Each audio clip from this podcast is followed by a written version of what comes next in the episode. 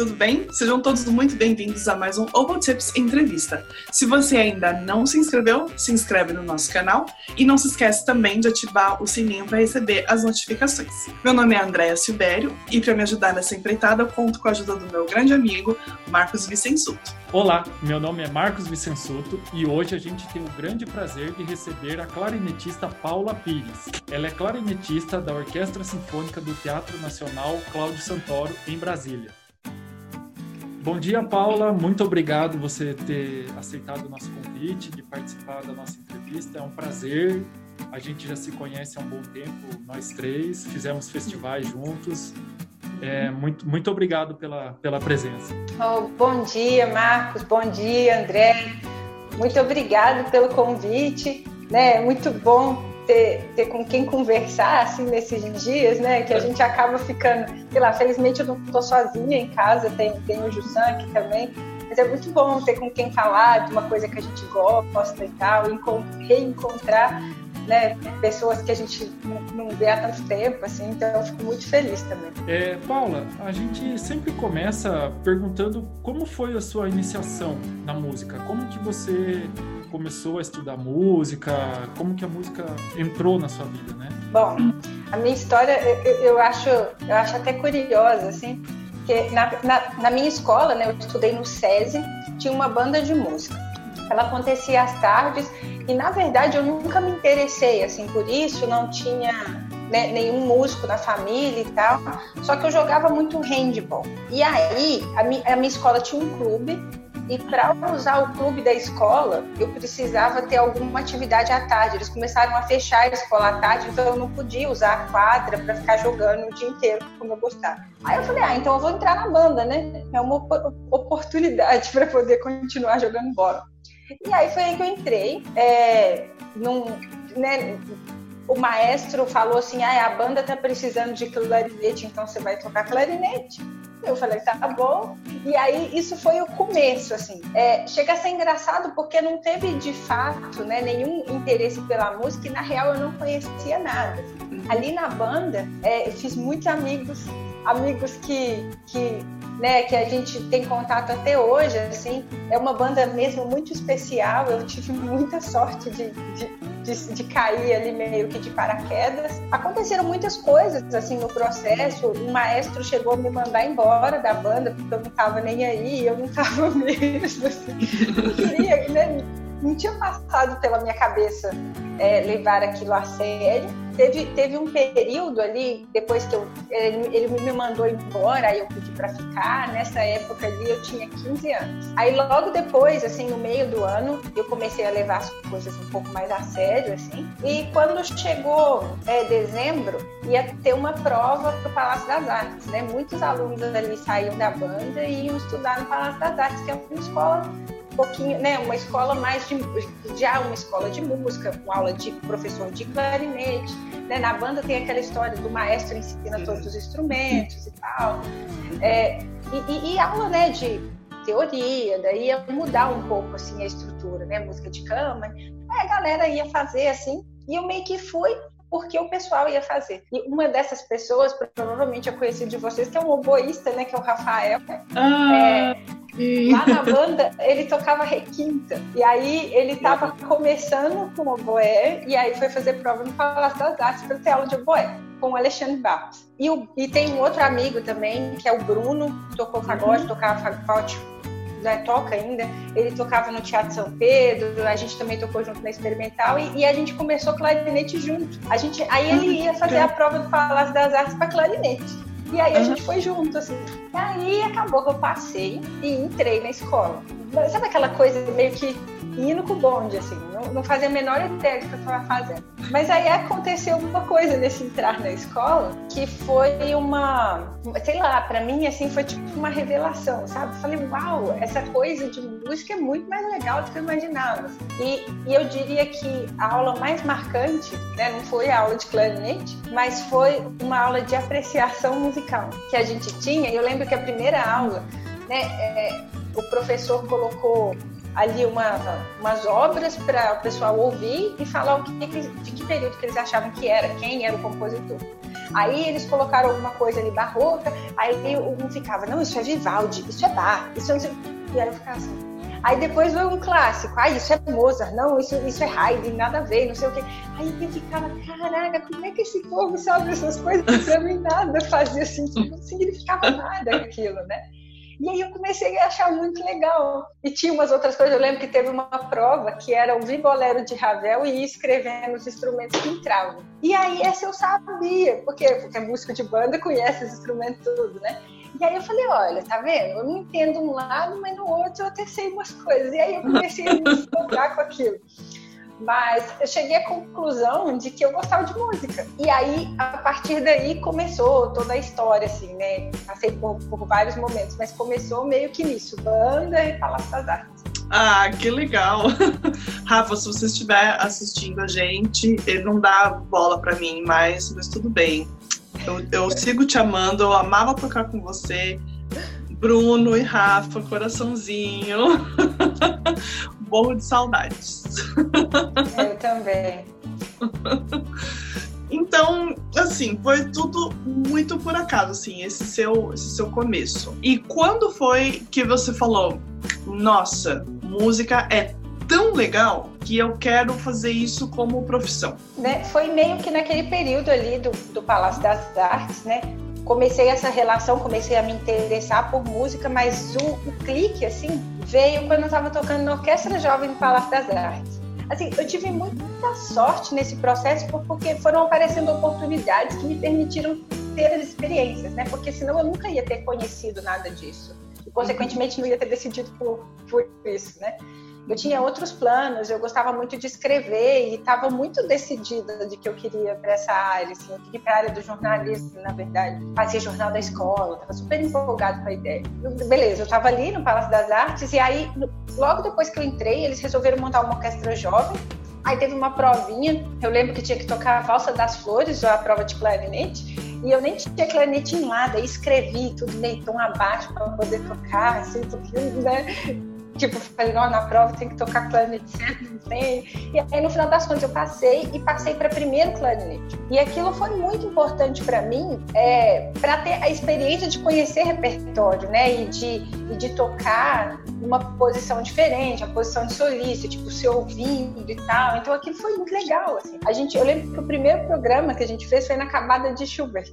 Uhum. E aí, eu tocava com o Rafael, o Rafael tocava com o Boé, e aquilo tudo foi tão maravilhoso que eu falei, gente, é isso que eu quero fazer, tipo, eu quero tocar em orquestra, que é muito legal. E eu fui muito sortuda, porque era uma orquestra com, com o pessoal que entrou junto comigo. Tinha o Bruno tocando fagote, aí tinha a Rafa, que era outro fagote, Fabiana na flauta, o Erwin tocava piccolo, que é um amigo que toca sax, flauta, e que hoje mora aqui em Brasília. Ele continua mexendo com música, mas não, não profissionalmente, hoje ele trabalha no Senado, mas enfim, né? E tem uma amiga cellista que tocava na Orquestra Jovem, a gente entrou junto e hoje toca comigo aqui em Brasília. E sei lá, sabe? Eu fui muito sortuda, assim, de ter essas pessoas por perto e que me inspiraram bastante, mas com certeza contribuíram para eu, eu, ver aquele ambiente de orquestra de uma maneira muito positiva e decidi que era isso que eu queria fazer. Assim. É, sim, é, é uma rede, é tipo uma rede de apoio, né? Vocês estavam ali tocando todo mundo junto e tal. Eu lembro que uma vez no o Ezer Menezes falou: gente, é, amigo músico é amigo para a vida inteira, porque as chances de vocês tocarem juntos é, ou de vocês se reencontrarem é muito grande. E eu era muito novinha, né, quando eu ouvi isso. E, e, e assim, hoje é muito legal ver que ele tinha razão. né, que amigo, os meus amigos músicos que que eu, que eu tinha desde muito tempo atrás, desde quando comecei, são meus amigos até hoje. Né? A prova uhum. disso é essa conversa aqui. Não, é exatamente assim. E, por exemplo, o Bruno e o Rafael ainda aconteceu a gente a gente era vizinho, aí fomos junto para o Palácio das Artes, aí o Bruno veio para São Paulo, foi para São Paulo, veio, não estou mais São Paulo. Aí o Bruno foi para São Paulo, começou a tocar na experimental, aí passou um tempo eu fiz a prova, aí o Rafael fez a prova, pensa que não, estavam os três tocando juntos, e a gente foi morar juntos também. Então, tipo, é uma coisa sem fim, assim. A gente tocou muita coisa de trio juntos, fizemos festivais juntos, e é uma coisa para guardar mesmo. Assim. Pegando, pegando esse gancho que você falou da, de ir para São Paulo, como que foi? Porque você foi fazer o Nesp, né? E, de, e tocar na experimental também. Conta pra gente como que foi essa mudança para São Paulo. Então, antes de ir para São Paulo, eu saí de BH para estudar em São João del Rei. Né? Chegou ali o meu período de fazer vestibular. É, na véspera, eu conheci o Iura, que era um clarinetista, que tinha, ele também era da mesma banda do SESI, só que ele estava muitos anos morando na Suíça, estudou lá com banda e tal, estudou um pouco na Alemanha também. E aí ele tinha voltado para o Brasil e passado para professor da UFSJ. Federal de São João do Rio. E aí, assim, eu, eu, encontrei no Palácio das Artes um dia estudando e ele foi muito disponível, assim, é, lembro até hoje da primeira aula que eu fiz com ele, que foi alguma coisa muito especial e ele foi de fato uma pessoa muito importante nesse processo todo. Ele me incentivou bastante e aí eu fiquei meio querendo, né, continuar estudando com eles. Chegou a época de fazer vestibular, eu fiz o ENG, o FMG, em São João. Acabei passando nas três, mas decidi ir para São João por causa do Iúporas. Esse processo não foi nada fácil. Eu tinha só 18 anos, saí de casa assim para os meus pais, que não são da área da música. É, inclusive eles, né? Eu sou de uma família muito simples, assim. Tem, tem a parte de a minha filha tá saindo de casa e tem a parte de desculpa, filha, mas eu não tenho dinheiro para você sair de casa. Então tinha as duas coisas acontecendo. É, felizmente São João era uma cidade muito barata. Então sei lá, eu eu pagava cento e poucos reais de aluguel. E aí, tipo, no primeiro mês meu pai me ajudou, eu vendia bombom também para conseguir né, pagar as coisas. O Yura comprava todos, era muito legal, porque ele comprava tudo para me ajudar. E aí, depois teve, aí tem, tem um negócio legal, porque lá tinha uma banda municipal. E aí só que só tinha homem tocando na banda. Eu já sabia disso, mas eu tava muito precisando de um trampo e eles tinham, como é que fala? Eles precisavam de clarinete. Aí eu, eu fui conversar com o maestro. Eu não acredito, acho que eu hoje não faria isso. Cheguei lá no maestro e falei: olha, eu sei que só tem homem na banda, mas eu tô precisando de dinheiro. Eu toco direitinho. E eu assim, queria saber se dava pra eu entrar na banda. E daí ele falou: vai no ensaio amanhã. Aí eu fui e a minha prova foi tocar. Ele foi tipo, acabou o ensaio, introdução do hino nacional. Só os clarinetes, um de cada vez. Aí, tipo, eu toquei a introdução, quando chegou em mim, eu tava lá no último né, dos clarinetes. Quando chegou no segundo clarinete, assim, a coisa já não não ia mais, né? Introdução, assim. E aí, porque é uma banda meio que de amadores, assim. E aí, quando chegou, consegui tocar a introdução, aí pronto, ganhei a posição na banda. Isso me ajudou muito, né? Porque aí eu não precisava. Mas e foi muito rápido, foi logo no segundo mês, assim, em São João. Então, aí os meus pais não precisavam mais né, tipo, de me mandar dinheiro, e aí eu tava conseguindo me virar, sei lá, a banda pagava 300 reais, mas isso dava para viver em São João do Rei. Então, tipo, eu estava lá. E aí eu estava em São João, era muito bom com o Yura, ele foi uma pessoa muito importante, assim, que meio que falou, olha, Paulo, tocar clarinete é isso, então você vai ter que passar por todos esses processos. Eu já estava com 18 anos e, e, tudo era muito novo ainda para mim, assim, ser clarinetista, né? E aí ele ficava nessa, você tem que ir para São Paulo. Não, você tem que ir para São Paulo, não sei o quê você porque em São Paulo tem muita gente tocando e aí vai ser bom para você. E embora a experiência com ele estivesse sendo incrível, eu concordava que tinha essa parte de estar com colegas e de ter orquestra para tocar e com certeza isso ia ajudar muito o desenvolvimento. E aí pintou uma prova da experimental. Eu nem sabia o que que era experimental assim, e era uma prova para vaga. Um amigo de São Paulo me falou e aí eu dei um jeito de ir fazer a prova, completamente desavisada assim, não sabia o que que era orquestra, quase perdi o ônibus em BH para chegar lá para fazer a prova no outro dia de manhã. E aí no final das contas eu passei é, né, era uma prova para vaga, então já era para assumir na semana seguinte. Nem acreditei, assim, quando o Jamil falou, chamou três pessoas de volta, eu fiquei assim, leva o clarinete, não sei o quê. Não, não, é só para ir lá. Aí o Jamil falou, olha, a Paula passou, você, você ficou de suplente. Eu, eu nem acreditava, assim. Daí ele tá assim, é, só que a vaga é para agora, você mora em São João del Rei, né? Então, se você não puder assumir, a gente te coloca de suplente. Eu falei, não, posso, posso e aí entrei experimental. Mais uma semana, minha, mais um mês que minha mãe ficou sem conversar comigo depois dessa ligação. Vou mudar para São Paulo, porque São João já foi difícil. Agora mudar para São Paulo, daí pronto. Né? aí é, isso, isso já estava um ano em São João, era o ano seguinte. Aí mudei, como eu entrei no experimental ali meio do ano, agosto, e no final do ano eu fiz vestibular. E foi aí que eu entrei na Unesp. Então, tipo, não foi. É, fui fazer a faculdade de São Paulo, entrei na experimental, foi meio que contrário. Entrei na experimental, aí precisei fazer vestibular de novo. Fiz, fiz USP e Unesp, não passei na USP, entrei na Unesp. que aventura! Mas que legal, bastante divertida. É. E aí, em São Paulo, a, a, gente se conheceu, a gente tocou junto, a gente foi para Campos do Jordão junto. A gente dividiu o quarto, gente. A gente passou muito frio junto naquele ano. Meu Deus! Era, era Paula, a Julia Donley, a Thelma Lander, pianista, e eu. E mais oito malas num quarto desse tamanho. Gente, pra que aquelas malas? Eu nunca vou conseguir entender assim quanta coisa a gente leva. Não, eu também não. Eu, eu hoje eu, eu, penso assim, eu falo, gente, eu achava que eu tava indo pra onde, Brasil? Foi, foi um dos últimos anos que foi no, no alojamento, né? Porque depois mudou o sistema do festival. É. Foi...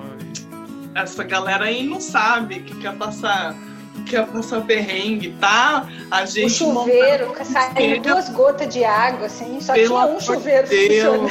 Lembra que a gente armava um esquema? A gente sabia que ia ficar nós quatro no quarto. Aí eu falava, gente, foco. Quando o ônibus chegar no alojamento, a gente sai correndo para pegar o último quarto, porque era mais perto do banheiro. Eu nunca. Foi a primeira vez que eu falei palavrão na vida. Foi aquele festival saindo do banheiro. Porque era muito frio, gente. Vocês não têm noção. Gente, era tão de lado. E eu lembro que a gente podia pegar aquecedor. E a Paulinha pegou um aquecedor não funcionava. Aí ela teve que buscar. Assim, ó, eu sei que a gente terminou o festival com uns três aquecedores. Nossa, foi muito frio. muito engraçado. Mas tudo isso para dizer que em Campos do Jordão, onde a gente eu, eu, tive, eu pude conviver mais com a Paulinha, a primeira coisa que eu queria dizer é, gente, a Júlia e eu, a gente ficava impressionada com o tanto que essa mulher estudava. Ela estudava muito. Ela estudava todos os dias. Sábado, ela estava estudando. Domingo, ela estava estudando. A Júlia e eu esperando, assim, o corpo fazer o download da alma e a Paula já tinha estudado nota longa, já tinha feito escala, já tinha feito arpejo, já, já tinha feito tudo, tudo que você imaginava, já tinha feito, e Júlia e eu tava tentando acordar, assim. E aí lá você foi lá que você conheceu o, o Ralph Mano, que, que virou seu professor depois. Eu o conheci no, no segundo campus, né, no de 2010. No de 2009, eu conheci o Jerome, que também foi uma, uma pessoa muito importante assim para mim. É, é, muito engraçado porque né, quem me conhece sabe que eu tenho aí um projeto de vida com Stockhausen que marcou muito assim a minha, a, né, a minha história ali com o clarinete profissionalmente. E o, o, curioso é que foi numa troca de e-mails com o Jerome, depois de ter passado o campus, assim, eu lembro que eu mandei um vídeo de um Mozart que eu tinha tocado com a Sinfônica de Minas, né, jovens solistas para ele, ele comentou que agora era para eu me aventurar, tocar Stockhausen, tocar umas coisas diferentes, assim. Então a gente chegou a trocar uns e-mails e eu estava muito empolgada, né, com a ideia dele vir de novo em campus em 2010. Infelizmente ele ele estava muito doente, ele não chegou a ir para o festival e depois ele veio a falecer um ano depois.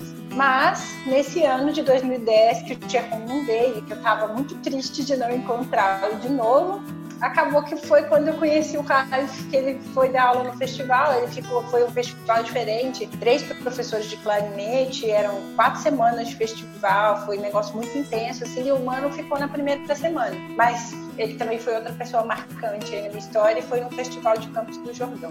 Pera, uhum. parênteses, sobre estudar loucamente, eu tenho que dizer que eu não me orgulho disso, assim. é, tipo, estudar é super legal, é muito importante e tal, mas eu, eu realmente hoje tenho condição de reconhecer o quanto não fazia sentido, né? Muito do que eu fazia, sei lá, puta frio, um monte de coisa acontecendo, um monte de informação para absorver, e eu saía antes do ônibus. Sei lá, o primeiro ônibus era às sete, eu ia a pé às seis, para eu chegar antes do ônibus, para eu ter uma sala, para eu estudar antes do café da manhã. E sabe, E depois, quando tinha os concertos à noite, eu dormia em todos. Vocês lembram disso também? Né? Tipo, eu dormia em todos. E, e, pensa, né, que, que, que imaturo da minha parte, né? É, é uma das coisas mais legais do festival tantos concertos, concertos com, com cuidados especialíssimos, assim, e na verdade é para isso que a gente estuda, né, para aquele diálogo ali final no palco, e aí eu perdi essa preciosidade, porque eu estava muito preocupada com fazer escalas mecanicamente, assim. tipo, tinha, tinha duas coisas acontecendo ali, porque eu comecei a estudar tarde, eu tinha consciência do tanto que eu tinha que correr atrás, assim, do prejuízo, por tanto de coisa que eu sonhava e tal, só que assim, às vezes era, era uma coisa meio uma consciência meio ingênua, né? Porque independente de ter coisas básicas, elementares que a gente precisa estudar, às vezes ficar repetindo sem estar ali de verdade não faz sentido nenhum, não. Não é às vezes, aquilo não faz sentido. Né? Eu demorei muito tempo para perceber isso, assim. Eu tenho certeza que teve alguma coisa importante de estar fazendo, de estar estudando bastante, de estar me entregando tanto. Mas se fosse perguntar se eu faria exatamente do mesmo jeito hoje, eu não faria exatamente do mesmo jeito. Eu talvez estudaria metade, dormiria a outra metade, talvez eu tivesse desenvolvido mais. Mas esse, é. esse, essa consciência só vem com o tempo mesmo, né? É. Uhum. Então não tem como. É, é, sempre aquele e se, e se eu fizesse. A gente nunca vai saber, né? Essa maturidade que... vem com o tempo é. mesmo. Que eu acho que a lição mais importante disso tudo era o seu esforço. E de, e tantos outros músicos né, que a gente vê que hoje falam, nossa, eu estudava demais. O meu irmão fala, eu estudava demais. Mas é, acho que a lição mais importante é ver o esforço e isso teve uma recompensa, sim, né? Sim, sim, eu, eu reconheço a importância de, da parte de, de se dedicar, assim, né, de, de colocar tudo de você ali, de você mostrar que você quer muito e gastar energia com aquilo. Então, isso sim é muito importante. Uhum. Mas, às vezes, eu gosto de, de, de fazer esse, né, essa observação, porque né, dependendo de com quem você está falando, às vezes alunos que estão começando a estudar, eles veem isso e usam isso como exemplo, mas vira o exemplo seguinte, mas quantas horas você estudava por dia? E, na verdade, né, não é assim que a gente tem que medir, né? Sim, eu dava tudo de mim, assim. Se eu dava do jeito mais inteligente, hoje eu tenho dúvidas. Então, sobre isso vale a pena sempre conversar mas sobre dar tudo de você, isso eu não tenho dúvida nenhuma, assim, né? É, isso sempre. e, e daí você estudou, então, voltando, você estudou com, eu não sei falar o nome dele direito, mas tudo bem, porque ele não vai ver isso. você estudou com o Ralph Mano na, na Alemanha, né? Conta pra gente como é que foi essa experiência de estudar na Alemanha, com, porque a gente sabe também que tem essa coisa do, do sistema, né, do clarinete francês, clarinete alemão. Como é que foi isso? Foi uma, um episódio longo, quer dizer, não tão longo de tempo, mas muito intenso, assim, né, para mim. Eu estudei lá por dois anos e meio. É, eu passei por alguns processos, assim. Eu conheci o Mano em 2010, em Campos do Jordão. Eu me formaria na Unesp em 2012. Então, quando eu conheci, assim, eu lembro de ter colegas mais adiantados ali no curso, conversando com ele, perguntando de como seria para estudar com ele, assim, e ele dando a real, assim, olha, é muito difícil. Rola uns 80 candidatos, tem ano que a gente tem uma vaga, tem ano que a gente tem duas. E aí eu, nossa, né, tipo, já foi, então. Não estará rolando nessa vida. Aí, só que assim, aí o tempo foi passando e eu segui, assim, muito apaixonado pela relação dele com música. Aquilo ficou muito marcado para mim. Eu, eu, eu sempre tive uma ligação com o aspecto comunicativo da música, assim, o tanto que as pessoas me tocam quando elas tocam e o tanto que eu posso conversar com elas enquanto eu estou tocando, assim. E aí ele, ele foi a pessoa que fez isso da forma mais honesta que eu pude ver, assim, sabe, de perto. Foi ali a, o primeiro contato, assim. Acho que depois disso ele ele meio que abriu assim, né, o meu, o meu ouvido também. Eu também fui educada diferente enquanto ouvinte, então hoje eu vejo tais aspectos em outras pessoas que talvez eu não tivesse condição de ver, porque eu acho que a educação musical passa pelos dois lados, né? A gente também aprende a ouvir música diferente. Assim. Então ele me transformou numa uma artista completamente diferente. Pois bem, eu fiquei muito intrigada com aquilo e, e eu estava ali no processo de decidir o que eu ia fazer quando eu me formasse, porque eu tinha muitos planos, mas eu era, sei lá, uma bolsista experimental vivendo em São Paulo, então Tipo, você gasta a sua bolsa inteira vivendo em São Paulo e é isso, assim, né? Então, eu, eu não tinha muito, assim, economia, não conseguia, é, sei lá, ficar fazendo prova. Eu ainda não sabia muito como que eu ia realizar isso, mas eu tinha esse projeto. Uhum. E aí, quando chegou ali no meu último ano, é, logo no início do ano, eu comecei essa ideia e fazer o TCC do Stockhausen, foi aí que esse contato começou. Eu lembro que numa conversa assim com o Sérgio, eu, o Iura estava vendo umas coisas, na época ele estava fazendo doutorado em Indiana, e ele estava vendo umas coisas, eu ir para lá fazer um festival com James Campbell para conhecê-lo, tentar uma bolsa de mestrado, James Campbell também artista maravilhoso e tal. E aí eu lembro que numa conversa com o Sérgio, eu tava sempre falando do humano, assim, com muitos coraçõezinhos, né, no olho brilhando, assim. Aí o Sérgio falou assim para mim, Poxa, Paulo, mas você fala dele com tanto carinho, assim, por que, que você está tentando uma outra coisa para você, se é isso que você quer?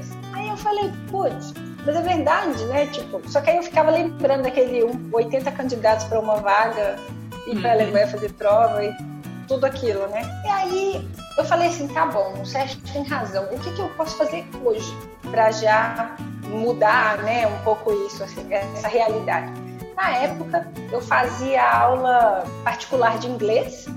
Uhum. E aí, nessa mesma época, eu peguei e pedi para essa mesma professora trocar. Eu ia parar de fazer aula de inglês e começar a fazer aula de alemão. Foi o primeiro, primeiro passo que eu dei. Vou começar a estudar alemão. É o que eu posso uhum. fazer hoje. O resto das coisas eu não sei.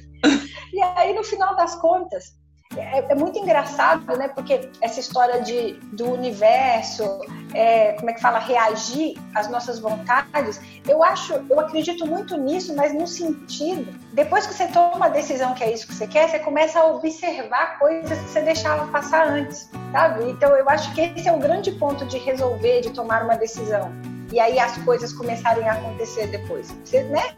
Você decide, aí você está muito atento. Assim. Então, no meio do ano, apareceu uma bolsa da Funarte de aperfeiçoamento técnico e artístico para músicos. É, era uma bolsa, assim, dava uma grana, você podia, tinha quatro modalidades e eu me candidatei para de um ano no exterior. Uhum. E era super. Um monte de gente falando, ah, é Funarte, furada, você já sabe quem vai ganhar, se você nem gastar o seu tempo. Eu falei, olha, eu até entendo, mas é só isso que eu tenho, então eu vou ter que tentar. E aí aconteceu uma coisa muito curiosa que durante o processo com o Stockhausen eu, fui, eu não sabia de nada disso quando eu decidi fazer a peça no meu TCC. Eu descobri que o Stockhausen era de Colônia, que ele tinha dado aula na universidade, que a Fundação Stockhausen era em Kirchen, que é uma cidade do lado de Colônia, que a Suzane Steffens estava lá, que é super disponível. E eu falei, olha, eu vou fazer um projeto para estudar Stockhausen em Colônia. E aí eu humano fica, eu fico de aluno ouvinte em colônia, tipo, fiz um projeto doidão, assim. Escrevi para o Mano, expliquei para ele que o meu objetivo principal era estudar com ele, fazer um mestrado, mas aí tinha essa bolsa, se ele podia me ajudar. Ele foi fez uma carta convite para ser aluno ouvinte e tal, e aí mandei. Aí é quando eu lembro que um dia antes da apresentação do meu TCC saiu o resultado do da Funarte e eu ganhei a bolsa. E aí, tipo, eu nem acreditei, assim, parecia, né? tipo, aí é muito engraçado, porque foi aí que as coisas começaram a acontecer nesse sentido. No meio do caminho também teve a bolsa do DAD, é uma bolsa maravilhosa, assim, e tipo, é, essa era pro mestrado. E eu tinha me candidatado também porque o lance ia sair atirando para todos os lados, né? Uma hora alguma coisa ia funcionar. E aí eu fui, a do DAD demorava um pouco para sair. Eu lembro que em março, quando eu já tinha me mudado para a Alemanha, eu fui primeiro fazer um festival com um ano, me mudei em março. As provas de mestrado mesmo era só em julho. Eu estava ali como aluno ouvinte e estudando alemão, tudo que estava no meu projeto da Funarte. Quando eu, quando eu tinha acabado de mudar para a Alemanha, cheguei lá, deu uns rolos assim, umas, né, um monte de coisa errada que dá errado, você chega e tal, enfim, um monte de coisa. E aí eu tava meio nervosa nesse dia. Eu lembro que eu tava conversando com a Sabine, da flauta, uhum. que também é colega de experimental, né? E aí eu lembro que ela mandou uma mensagem assim: calma, Paulo, vai ficar tudo bem. Prepare-se para ser surpreendida por Deus, vai acontecer um monte de coisa. E aí o mais engraçado é que depois dessa conversa com ela, no dia seguinte eu abro o meu e-mail: ah, você ganhou a bolsa do DAD. E eu falei: é, muito impressionante, assim. Então, tipo, aí eu sabia que da Funarte era só por um ano, e aí eu ia conseguir continuar os meus estudos, e aí eu fiz a prova para estudar lá. A prova foi em maio, o semestre começou em outubro, e nesse período de maio até, até agosto eu fiquei estudando alemão. Eu já tinha começado a estudar antes, então, ao todo, eu fiz um mês por conta própria, depois o DAD te dá quatro meses de curso de alemão também. E era igual escola, de segunda a sexta, de nove a uma. Então, tipo, teve esse processo também antes de começar, né, o, o curso de fato, assim. E aí começou a história inteira de estudar na Alemanha. Eu, eu, eu gosto de, de, contar dessa história, assim, porque às vezes, né, eu tive né, contato com os meus alunos lá na EMESP, e bastante nessa, muitos deles estavam nesse período aí de decidir, de querer sonhar, estudar com fulano, ciclano, assim. E, e eu acho importante esse relato no sentido de que se eu não tivesse tomado essa decisão, eu quero estudar com ele, eu não ia ter tentado nada disso eu não ia ter olhado para essas oportunidades, eu não ia ter achado conexão em Stockhausen, Colônia e um monte de coisas que foram acontecendo depois. Assim. É, eu não ia ter pensado que o DAD era muito difícil para mim e que era muito concorrido, eu só queria tentar. Assim. E aí eu tentei muita coisa na vida, assim, fiz muito concurso, perdi a grande maioria deles, assim, e aí, tipo, eu acho que às vezes a gente fica vendo muito a vitória do colega e a gente não pensa que, olha, ele tomou decisões, ele tentou, atirou para todos os lados, aí uma coisa foi e funcionou, assim. Então, só para ficar essa dica de que se você quer mesmo, assim, sai atirando que vai que uma coisa vai dar certo. Assim. Acho que é importante pensar desse jeito.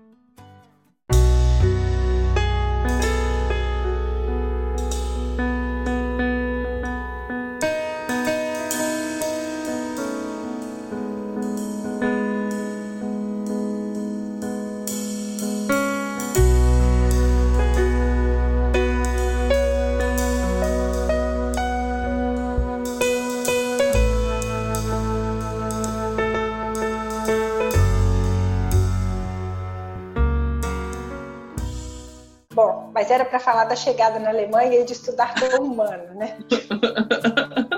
mas foi ótimo. Enfim, mas eu queria, né? Eu, eu acho que desse processo, assim, de estar na Alemanha, de estudar na Alemanha, sim, tem outro clarinete, né? Eles usam um sistema diferente. O mundo inteiro usa o sistema Boeing, que é um sistema francês, e a Alemanha usa o sistema alemão e a Áustria ainda tem um sistema austríaco que é meio parecido com o alemão.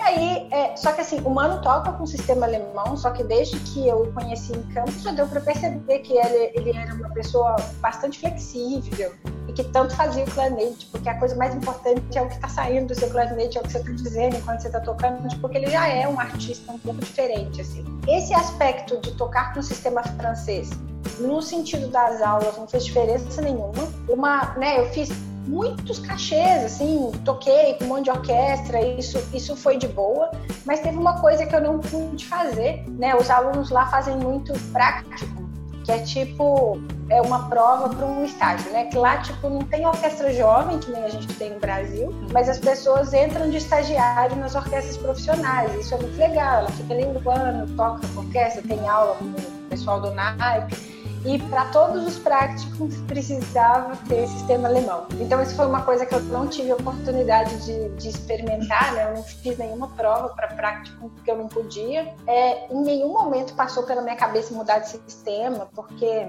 eu sempre tive esse plano assim de experimentar essa realidade, né? Já que eu decidi viver de tocar música de concerto europeia, não fazia muito sentido viver fazendo isso aqui sem ter experienciado o que é estar lá, como essas pessoas pensam, o que elas comem, o clima.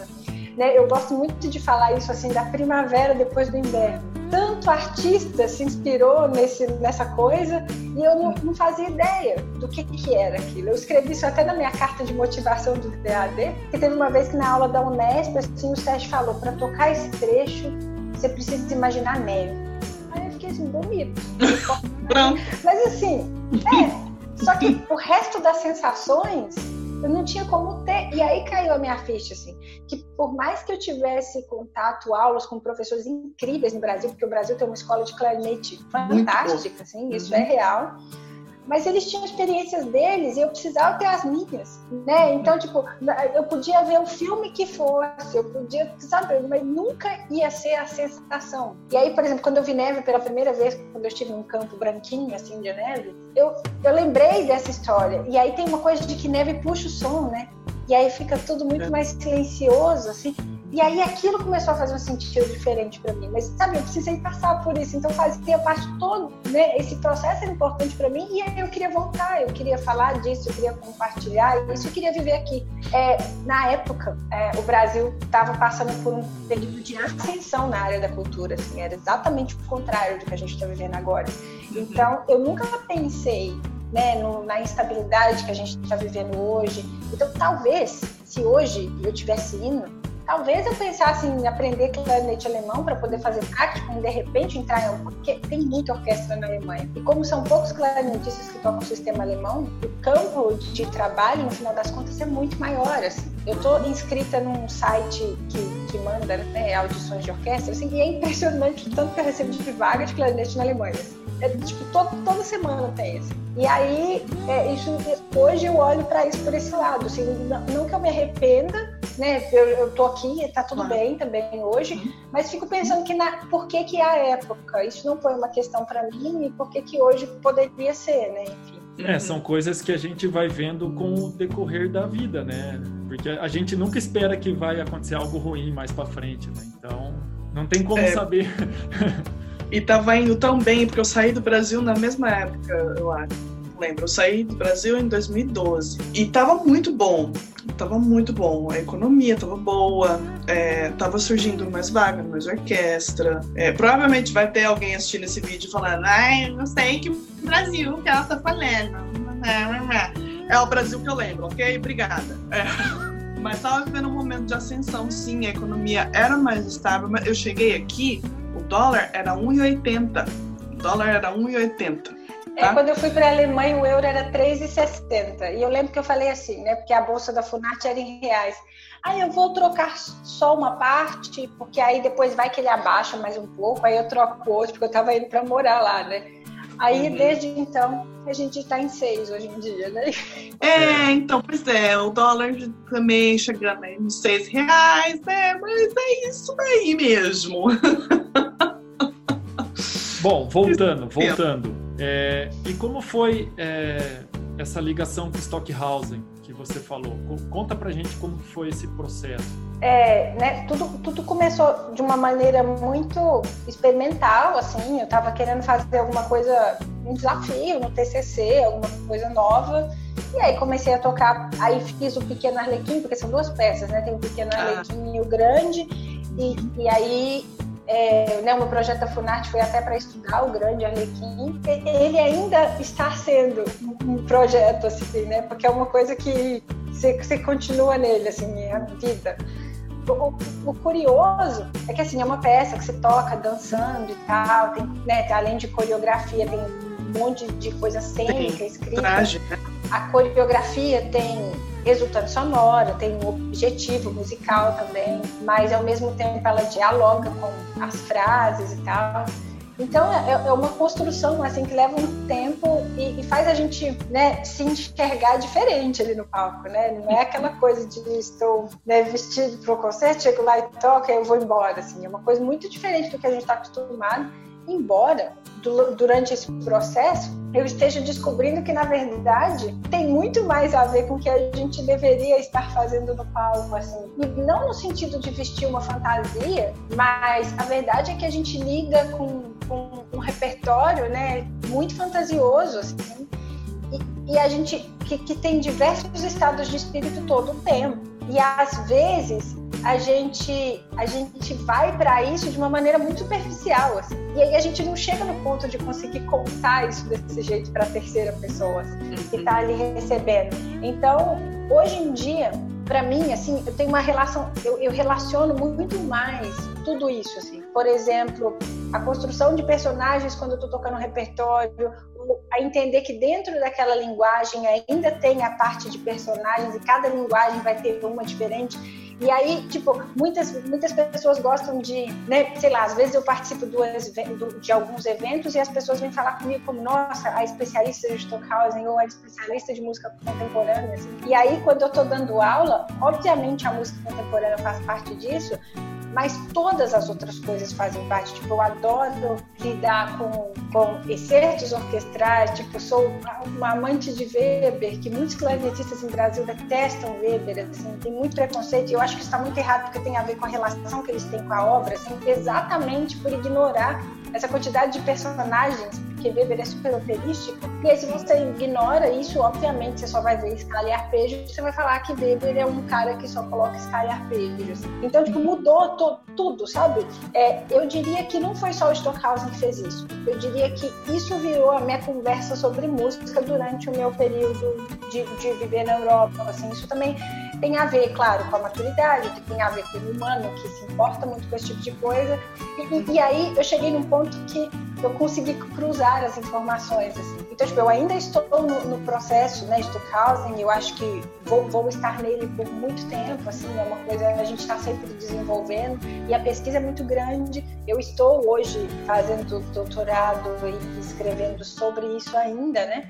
Mas minha grande questão hoje quando eu falo de Stockhausen, está em decifrar né, essa coisa do, do, do, excesso de texto que ele tentou ali. Ele escreve muita coisa, a partitura tem muita indicação, e hoje, né, no contato com a Suzane, que é, sei lá, minha fonte primária, a Suzane Steffens era a esposa dele para quem ele escreveu a peça e tal, e trabalhou tudo. E, e, tipo, é isso, assim, é muito bonito ver que, é, que aquilo deve ser interpretado de uma maneira muito mais poética, e às vezes acontece que a gente fala, ah, estou tocando Stockhausen, que é o mais preciosista dos compositores, ele escreveu tudo. E aí eu vou tocar, tem que girar o clarinete para a direita, eu giro para a esquerda, e pensa que não, eu estou, sei lá o que, que eu estou fazendo, mas isso não tem nada a ver com música e muito menos como tanto de coisa bonita que deveria estar ali por trás. Né? O Arlequim é um grande monólogo assim, e tem um monte de coisa é, introspectiva até ele descobrir o corpo e depois chegar na personagem brincalhona e tal.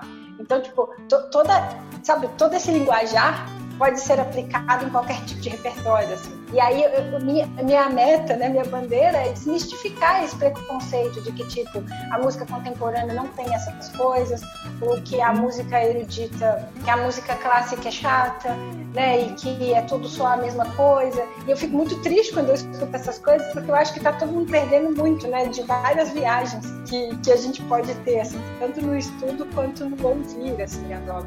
Eu é, acho que é muito como como a gente consegue transmitir a mensagem, né? Às vezes a, a gente como, como músico a gente não se preocupa como a mensagem vai chegar na, no público, né? E isso que deveria ser o mais importante, né? Você está transmitindo uma mensagem, contando uma história, que seja. Então... É, mas às vezes também tem, já tem essa, essa barreira que, que já foi posta lá né? É, a música contemporânea, por exemplo, eu acho que ela encontra ainda muita resistência, né? Assim, na nossa, nos nossos instrumentos, na nossa carreira mesmo, porque tem aquela coisa, ah, não, música contemporânea, não, tudo feio, é barulho, não tem melodia, é só timbre, e não é bem assim, né? Enfim, eu descobri no mestrado, por exemplo, que eu amo demais a sequência do Bério, por exemplo, para o Boé. Muito, assim. Eu, era um negócio que eu curtia muito tocar. Eu toquei no meu estado de mestrado e eu procurava. Eu conseguia ouvir melodia, eu conseguia ouvir timbres diferentes. E era muito legal, assim. Eu acho que é um universo que te dá. É, assim, para mim é como se ele te desse um idioma novo, sabe? Como se você fosse bilíngue, sabe, assim, em música. Eu concordo, e tipo, eu acho que essa coisa de idioma, né, tipo, tá em tudo, assim. Você não tá falando a mesma língua se você está tocando Brahms, se você está tocando Mozart, se você está tocando Debussy, são linguagens diferentes, assim. Então, só que o ponto é entender que respeitar essa linguagem não significa tirar tudo que tem por trás dela, assim. A gente só está falando de uma linguagem, mas a busca por textura, por, por, reações, por sensações, ela continua existindo. Então, às vezes, ela funciona diferente na música, na música contemporânea, por exemplo, né? As, as reações, o que a gente tem que provocar nas sensações do público, ele está usando uma outra linguagem para fazer isso, mas a gente está falando a mesma coisa. Sabe quando a gente está ouvindo aqueles contrastes de Haydn e aí de repente fica tudo vivo e aí de repente, sabe, é, a mesma coisa. A gente está lidando com reações. Assim. E, e, aí a gente pode falar, por exemplo, né, a mesma coisa de música brasileira, a gente só está falando de uma outra linguagem, mas o, o, o músico popular, sei lá, que, que te envolve, que te prende, ele, sei lá, ele está improvisando e ele encheu o improviso dele de texturas, de coisas rítmicas, de, de momentos diferentes, ele usou a linguagem dele para criar aquilo e, e sabe, e vice-versa. Então eu acho que tudo precisa ser experimentado, que a finalidade é uma só e a gente precisa viajar pelas linguagens.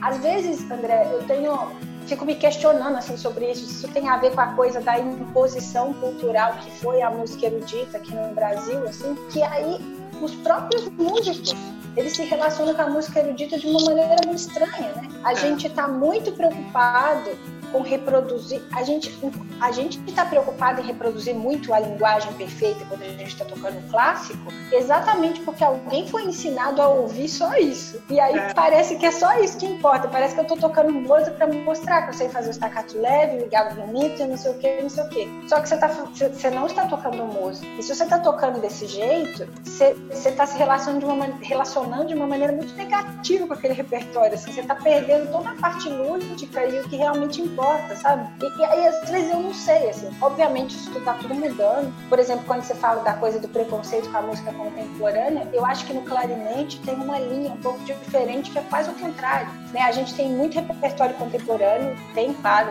o pessoal que, né, que evita tocar e tal, mas tem muita gente que gosta e tem uma, uma linha, assim, hoje em dia, muito de clarinetistas, muito, é, né, tipo, afim do repertório novo, técnica expandida, isso é muito legal.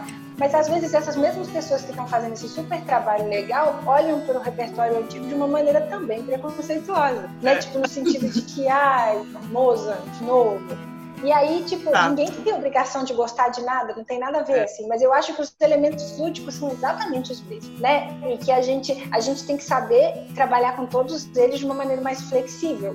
E incorporar isso dentro daquela linguagem específica, assim. E aí a busca é sem fim, né? Você fica ali se divertindo.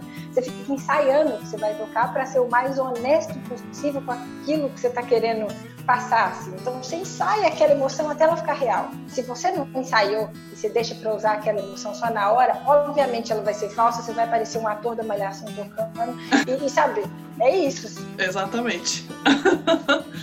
e um conselho ou uma palavra de sabedoria que você daria para alunos de música? É difícil, né? Se organizar para pensar assim, nossa, você tem a chance de dizer uma coisa. Assim.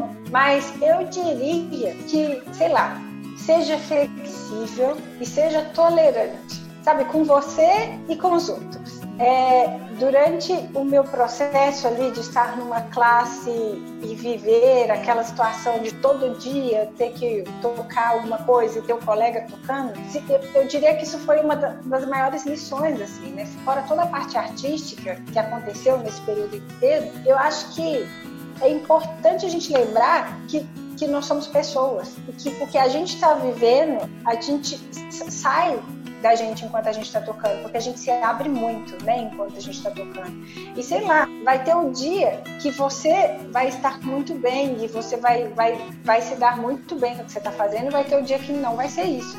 E quando você tem essa experiência em classe, é muito legal, porque você vê aquela mesma pessoa que foi incrível hoje tocando, na semana que vem, ixi, teve alguma coisa estranha, e aí não foi tão legal, assim. E, e não no sentido de criticar, mas no sentido de falar, ah, tá tudo bem. E aí eu acho que a, que a relação muda, né?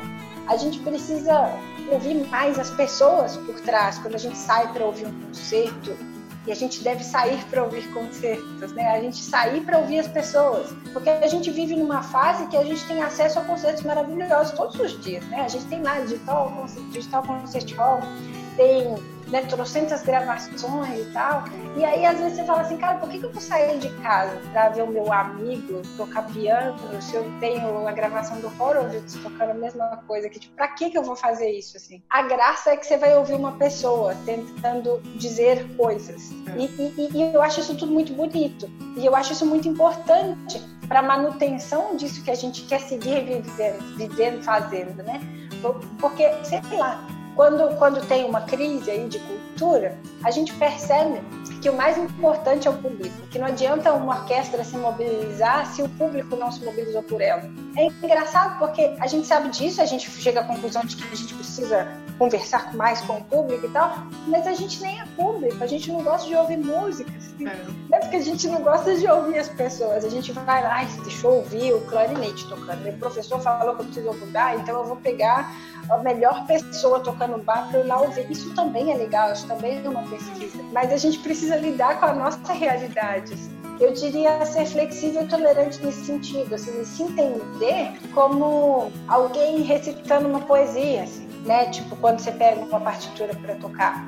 Porque a gente tem ali um texto que é uma coisa estática, uma coisa que não é real e a gente precisa dar vida para isso. Assim. Eu acho muito legal a gente pensar em transformar, independente do repertório que você esteja tocando, em reações, em emoções para a pessoa que está ali recebendo aquilo que a gente estava fazendo, mas lidar seriamente com isso no sentido de ensaiar de verdade até aquilo ser honesto o suficiente, né? Não deixar para colocar o máximo, estudar, que fala, estou estudando só, só a passagem, porque na hora do concerto eu coloco minha energia. Isso nunca vai dar certo, assim, porque você precisa ensaiar, você precisa ensaiar aquele suor e gastar aquela energia para na hora que você estiver no palco, você falar assim, ah, eu sei para onde eu quero ir nessa passagem, né? Então, eu, diria isso, assim, se relacionar com o seu repertório, de um jeito um pouquinho mais lúdico, né? Que, que eu acho e mais criativo, porque eu acho que isso tem mais a ver com o que a gente decidiu fazer, que é arte. Excelente.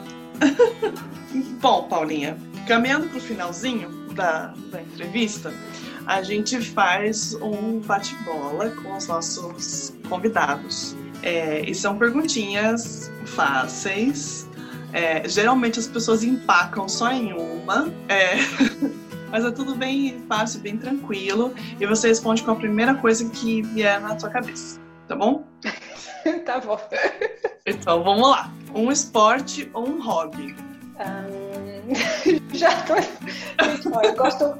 Embora hoje em dia eu não jogue tanto, eu ainda gosto muito de handball. Se você não fosse musicista, o que você gostaria de fazer, de, de ser? É, jornalista. É, lugar preferido? minha casa. Paula Pires, o que toca na sua playlist? Perigo, toca muito sertanejo. assim, sertanejo raiz, tá? Eu tenho uma viola e é esse sertanejo aí.